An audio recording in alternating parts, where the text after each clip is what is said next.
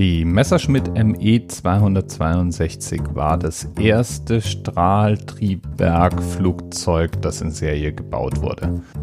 Und es war das modernste Flugzeug seiner Zeit.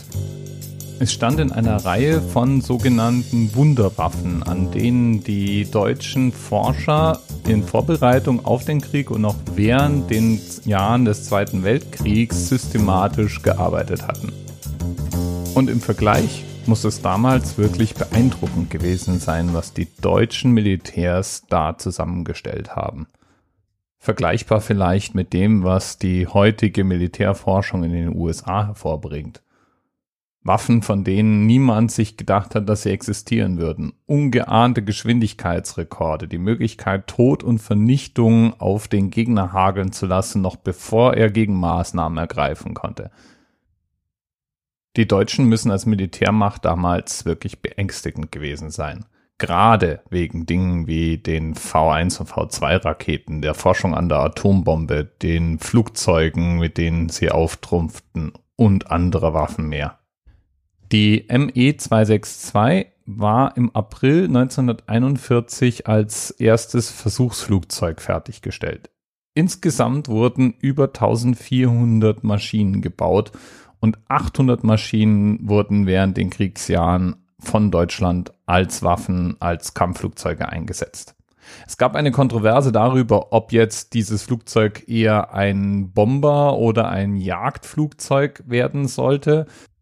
Hitler hatte sich nämlich ausdrücklich einen Blitzbomber gewünscht und hoffte, den in diesem Flugzeug gefunden zu haben aber mangels Sicht auf dem Boden und bestimmter anderer Flugeigenschaften war die ME 262 eigentlich eher als ein Jagdflugzeug zu gebrauchen.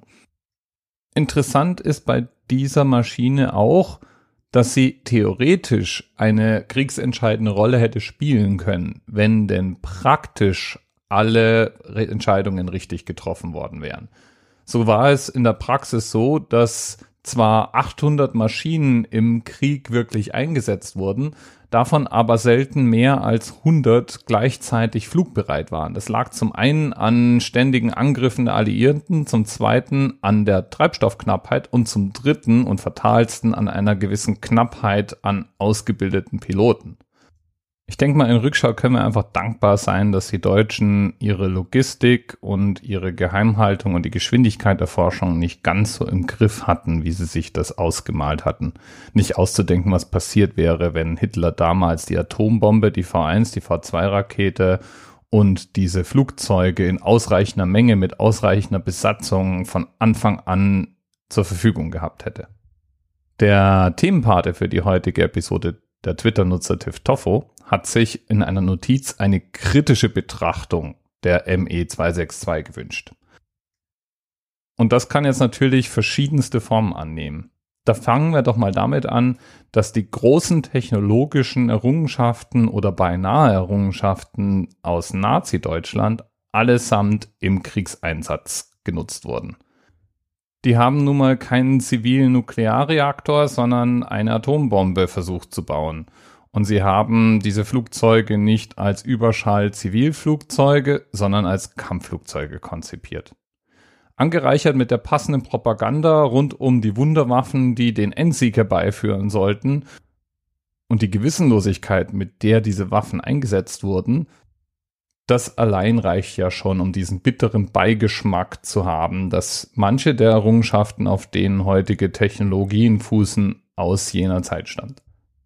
Andererseits kann man ja auch sagen, dass das Militär auch heute immer noch eine große Rolle bei der Entwicklung von wichtigen Technologien, auch dann später für zivile Technologien spielt. Hätten wir das Internet ohne Militärgelder? Nein. Wie sieht's mit Verschlüsselung aus? Gut, braucht man sowieso erst in dem Umfang, seit wir das Internet haben. Telefon? Wohl kaum. Sprengstoff? Ich glaube irgendwie nicht, dass der Sprengstoff zum Bau von Tunneln entwickelt wurde, sondern wahrscheinlich doch eher dafür, um Kanonenkugeln auf Feinde abzufeuern. Aber das ist natürlich auch nicht der einzige Punkt, der kritisch ist. Der andere Punkt, der einfällt, ist die Tatsache, dass große Teile der Waffenindustrie der damaligen nazi-deutschen Produktionskette von Zwangsarbeitern durchgeführt wurde. oft unter menschenunwürdigen Bedingungen, natürlich darauf ausgelegt, dass auch möglichst viele der ausgebeuteten Arbeiter bei dieser Ausbeutung ihr Leben ließen. Nach dem Krieg fielen die ME-262-Pläne und die übrig gebliebenen Flugzeuge natürlich in alliierten Hand. Dort flossen dann die von den Deutschen entwickelten Konzepte in deren eigene Industrie ein und führten dann dazu, dass sich die verschiedenen Flugzeugtypen und Waffentypen doch ziemlich ähnlich sahen. Außerdem wissen wir ja alle, dass eine Menge deutscher Physiker und Ingenieure letztlich in den USA Einfluss auf die dortigen Entwicklungen nahmen.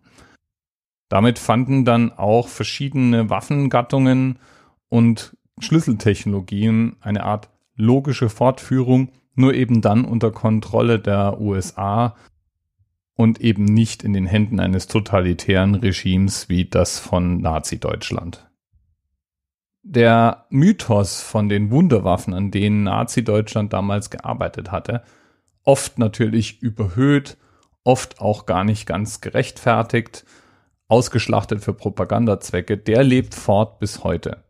Er ist übergegangen in die modernen Verschwörungstheorien und Vorstellungen darüber, was in Nazi-Deutschland alles in die Wege geleitet worden sei bis hin zu der Idee, dass es Nazi-Basen auf dem Mond und versteckte Nazi-Stützpunkte in der Antarktis geben könnte, die immer noch existierten.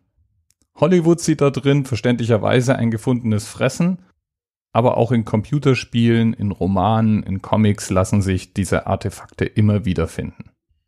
Bis bald.